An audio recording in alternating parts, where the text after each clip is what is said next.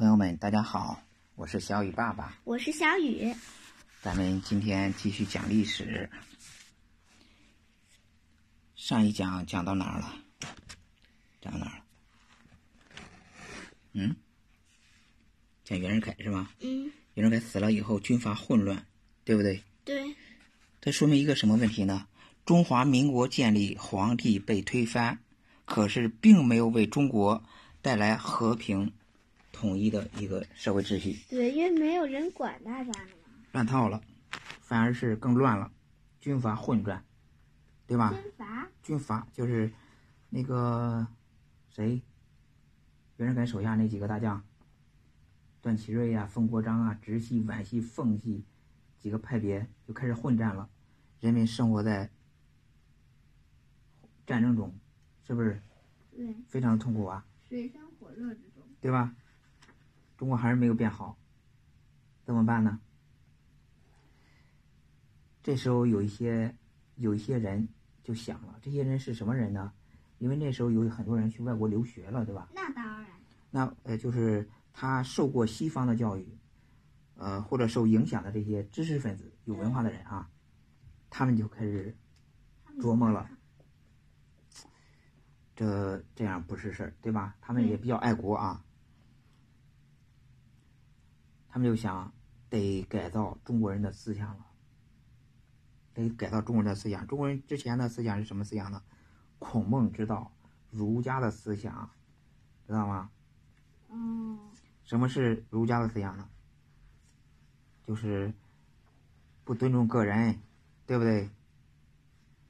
那孔孟人跟人之间不平等，对不对？是孔孟之道那块儿应该很好的呀。然后人让人当奴隶，对不对？不自由，也不民主，是不是？也没有科学，对吧？所以那时候可那时候可可是孔孟之道不是应应该很好的？没不好啊，孔孟之道，孔孟之道是封建的思想。哦，对对对。知道吗？他有些好的，呃，孔子孔子那套学说，他有些好的，但是有一些他不适应这个社会了。你想，他不尊重人的自由，让人就是嗯崇拜皇帝，知道吗？搞君主专制，然后他不承认个人的权利。呃，说是家庭是这个社会上一部分，其实个人是社会上的一个基本的一个，对吧？嗯。但是他说要在家里边君臣父子，就是见到皇帝你得磕头，你想想这种思想是不是不好啊？而人们虽然有些好的，人们地位不平等，像女的男女不平等，女的出门就得缠着脚。缠着脚干啥呀？用布条把脚缠住。小脚，小脚，不缠不行。缠那个干嘛呀？嗯，以前的人都得缠脚，女的。啊，幸好我没在以前那时候，不然我也得缠脚。嗯，对，女的都得缠脚啊，男的留辫子。男的留辫子像不像女的 呀？男的留辫子。现在正极少数人留辫子。对，也也没有科学，是不是？嗯。对。因为之前我们国家历史上学过人家的技术，是不是？结果发现失败了。学过人家的政治制度。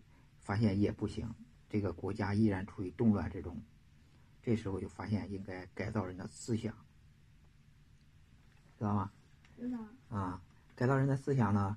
呃，谁谁来改造呢？是这些受过西方教育的这些人。那时候在国外留学的人已经特别多了，啊，特别多嘛。对，特别多了。国内呢还有一些，加上还有一个环境，当时在就是国外是干什么呢？当时国外西方的国家正在搞第一次世界大战。第一次世界大战期间呢，中国不是段祺瑞那个呃成了参战了吗？嗯。他一开始是就是说我不参战，后来不是他不是让那个国会同意给参战了吗？中国成了参战国。中国虽然没有派部队，但是派了一些劳工，就是工人去那边去西方去帮助他们，派了十五万呢。十五万工人，嗯，这是中国的劳工，知道吧？然后呢，西西方国家正在搞第一次世界世界大战，中国的人们顾不上中国了，所以中国这时候呢爆发了一个叫思想革命，知道吧？人们呃，国内的中国国内的一些呃工商业也发展起来了，中国自己的工厂也建立起来了。那些劳工呢？劳工有一些在国外那个什么的，中国的工人工人也有了，中国不是有了一些工厂吗？中国国内的这些工厂已经发展起来了。因为西方人他们在打仗顾不上，所以中国国内的工厂发展起来了。对，然后也有一有了很多的工人，对吗？对，因为以前以前中国是没有工人这个阶级的，嗯都是农民种地的。现在有了工厂，有了工人这个阶层了，知道吗因？为那些在国外留学的告诉他大家，嗯，他们这些这时候呢，就有了一些是吧环境，因为帝国主义对我们控制的也放松了，他们在忙着打仗嘛，对吧？嗯，最杰出的这些归国留学生的代表有谁呢？从法国回来的陈独秀和蔡元培，从日本回来的郭沫若和鲁迅。哎，郭沫若不是一个著名的作家吗？嗯，对，鲁迅，鲁迅好像也是。鲁迅也是一个非常非常著名的作家。对，对，我听说过。嗯，以后你们上学的课本里边会有鲁迅的文章的，会让你们背好多的。啊？嗯，啥？鲁迅这么多文章都上了？我只听说过他，知道他是一个很著名的作家，但我不知道他怎么这么多文章。嗯，鲁迅非常厉害的。还有从美国回来的胡适，对，这几个人呢就成了国内这些呃思想革命的一个一个带头人，领导者。对领导者。他们这个开头是谁呢？是这个陈独秀。一九一五年，陈独秀在上海创办了《新青年》杂志，《新青他创办了一个杂志，就宣传西方的？嗯，对，呃，宣传西方的这种呃西方的这种民主科学的思想。就每每期的杂志上会看到一些文章，说呃要学习的西方的这些，给少年们看。。对对对，然后就标志着这场新文化运动的崛起就开始了。这谁呢？蔡元培呢？蔡元培当上了北大校长对。他到北大以后呢，把北大那些死气沉沉的那些学术氛围呢，一下子改变了。他提倡自由，自由发表演说。啊，等一等，嗯我问一句，北大不是外国人建的吗？呃，北大不是外国啊，人建的，对对对对，清华嗯，清华是呃美国人给给钱给资助建的。嗯啊，北大是中国人建的嘛？对对对，蔡元培多厉害呢！蔡元培以前考过中国进士，他就古代的文化也特别厉害，西方的文化也特别厉害。中国进士是什么？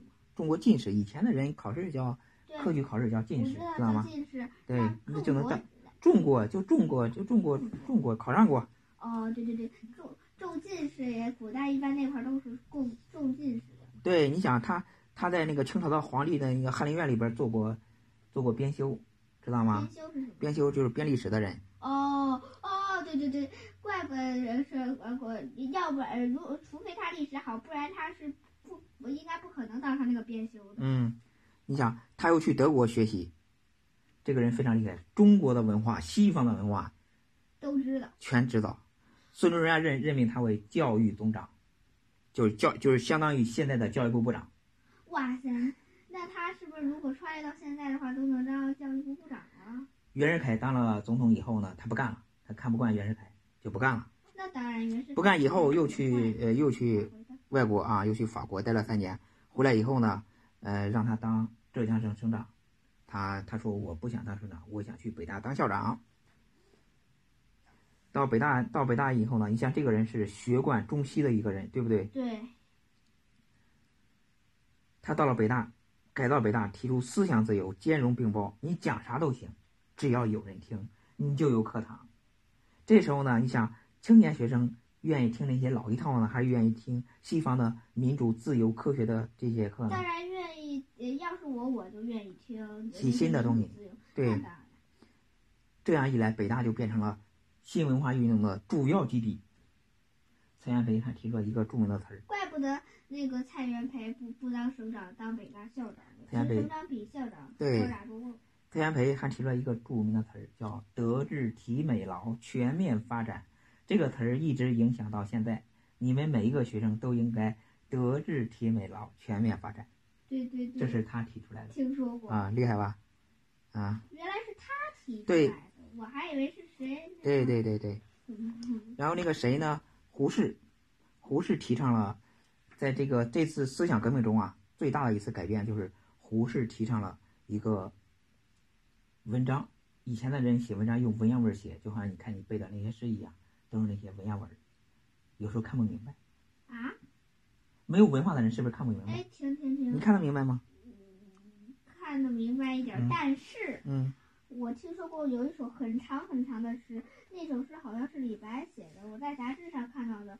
那首诗，那首诗，他那个列出了好多字儿，我都看不懂。嗯那而且那首以前的人写文章都要用文言文儿，但是胡适先生，胡适先生提倡用白话文儿，就是我们日常说的话来写文章，你上节好像讲了吧？没有讲这个哦，啊。但是上节讲白话文。对，讲白话文，他提倡写白话文，知道吗？嗯胡适，胡适多厉害呢？胡适，他在国内也是学了这个中国的文化，然后到美国留的学，在美国拿的哥伦比亚大学的哲学博士学位。哥伦比亚博士。对他后来一共拿了三十五个博士，这个人非常厉害啊。三对，十五个不嗯三十五个博士你能考三十五个吗？一个那你考不上。对，这个人非常厉害的人啊。呃，他也是一个中西贯通的一个人，他提倡这种，嗯首先把这个文章用白话文是吧，替代这种文言文。好多人不干呀，好多人不干，反对他，他就跟那些学生去讲课，对吧？嗯底下这个说要讲白话文，底下的学生举手说，这个白话文太啰嗦了。以前人不是没有电话吗？谁给谁说什么要拍电报，一个拍电报呢是按字儿收钱的，一个字儿多少钱？说文言文，文言文就字比较简单，就是拍电报就省钱，白话文呢就比较啰嗦，比较费钱。这个谁呢？胡适说，那不见得。说你看比比，比如说，那个学生说，比如说胡先生，你妈妈死了，用文言文儿就只需要四个字，母丧速归对，四个字。你我妈妈死了，你呃该赶紧快快点归来，嗯、对。但是白话文呢，你要是拍电报呢，就是说胡适先生，你妈妈死了，快些回来吧，或者叫胡先生，你妈死了，是不是比较啰嗦啊？啰嗦吗有？点啰嗦。然后费钱吧，一个字儿那么多钱呢。胡适一听，虽然说咒他妈死了，但是他也不生气。他说：“那这样吧，咱们比赛一下，是吧？嗯，现在是这样，有人请你们去做官儿，而你不愿意去，假如你们对吧？你们用用文言文说，我用白话文说，咱看谁最短。这帮学生就文言文就开始写了，有一个孩子写了最长，写了四十多个字；有一个孩子写的最比较短，就八个字，说才疏学浅，难堪大任，就说他干不了，是吧？不愿意干。胡先生，胡先生怎么说呢？胡适先生用白话文说啊，五个字说我不干，谢谢。说你们还想要不要再简单点儿？说怎么再简单？不干，或者说不一个字，简单不简单？所以呢，白话文也不一定长，也不一定啰嗦，也可以简单，对不对？然后那些学生一听都愣了，对。后来呢，这个北洋政府啊就下令，呃，以后小学、中小学的教政府，对政府下令，中小学教科书统一采用白话文。然后那因为那些学生一听都愣了，哟，还能这样写？对这这造成了一个好的一个一个结果，是吧？大家都用白话文了，大家学习又更容易了。但是有一个不好的结果是什么呢？我们今天的人阅读以前的古古籍比较困难了，是不是？嗯。嗯，等一等，呃，用白话文，呃，如果如果那个我的教科书上或者别的上面都是小说上都是白话文，那嗯我还能看得懂吗？除非我会文言文。嗯，对，你还得写文言文呢，对不对？如果教科嗯书上、小说上都不是白话文，对，这几个人呢，他领导全国人民，就是，呃，造成了全国一种非常大的一种思想革命，大家都这个思想有所转变了，对吧？在呃这个最高潮啊，最高潮是什么呢？是一九一九年的五月四号，五四运动。五四运动是怎么来的呢？当时第一次世界大战已经胜利了，已经不是已经结束了。哦，结束了以后呢，中国也是参战国，但是呢，中国也是胜利国的那一方，中国也是作为胜利国的一方去参加这个会，但是在这个参加这个就是一个叫巴黎和会，你说五四运动我好像听说过。一九一九年五月四号啊，19号大约五千名北京的学生发起了在大街上的游行，大规模的游行。为什么呢？是因为当时呃德国人占了我们的山东，德国是作为战败国，德国退出了。这时候呢，日本日本提出来二十一条，二十一条的大概意思就是要他要接管这个山东，尤其是青岛。他把原来德国占我们的这个山东的地盘，他要接手过来。德国不同意袁世凯签字同意了，袁世这个大坏蛋。啊？嗯，上次嘛？袁世凯没死的时候同意了。对他竟然签字同意了。太坏了。对对对，他他签字同意了啊。这个在这个巴黎和会上啊，呃，西方国家也同意说把山东给日本。你说中国人能干吗？这时候中国人的思想已经接受了一些西方的思想，对吧？就不干了。就这些学生呢，首先发起了大规模的游行。游行的时候袁世凯已经死了，但是是他签字同意的？他签字同意的，对。他已经死了。对，他已经死了。这个消息传到中国以后，你说人们是不是就非常的气愤呀？要是国外特别气愤。就开始上街游行了。上街游行呢，他们就这些警察呢，就开始抓学生，抓了很多，很快把学生就打压下去了。但是呢，抓学说谁要再参加游行就开除谁，这个学生一下子蔫了，没辙。要是我，我虽然很愤怒，我也不参加游行。你怎么才不参加游行啊？那时候大家，这时候呢，呃，这个运动呢传到了上海，上海呢有很多工厂，知道吗？那时候不是我们刚才说了吗？中国的很多工厂都发展起来了，这些工人开始罢工了，响应学生，支持学生。学生们要干嘛？学生不是要游行吗？对啊，游行干什么？游行干什么呀？游行不让他签这个条约，不让他签，叫叫，嗯？但是我不大想游行。你为什么不想游行呢？游行万一游行是谁带领的？是李大钊和陈独秀带领的，知道吗？啊。这是爱国的表现，知道吗？就是反对条约，知道吗？就在大街上喊反对条约啊！啊！承办卖国贼，誓死保卫青岛，对吧？大家只是去去喊，知道吧？这个谁呢？工人一罢工呢，这个北洋政府压力太大，这工人一罢工，工厂不能转，工厂不能运转了。哦，对，因为那中国人罢工也是想爱国。对，然后这时候呢，政府很无奈，只好抓了几个学生都给放了，啊，他失败了，然后也要求在派到巴黎和会的那些个代表不能给我签字，给我滚回来，不能签字。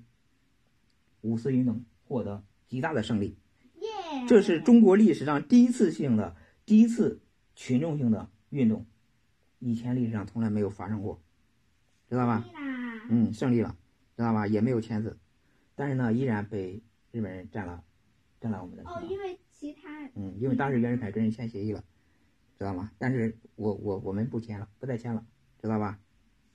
就是袁世凯签了多长时间？呃，那个时间过后，我们就不签。嗯，所以青岛呢，呃，你还没去过青岛是吧？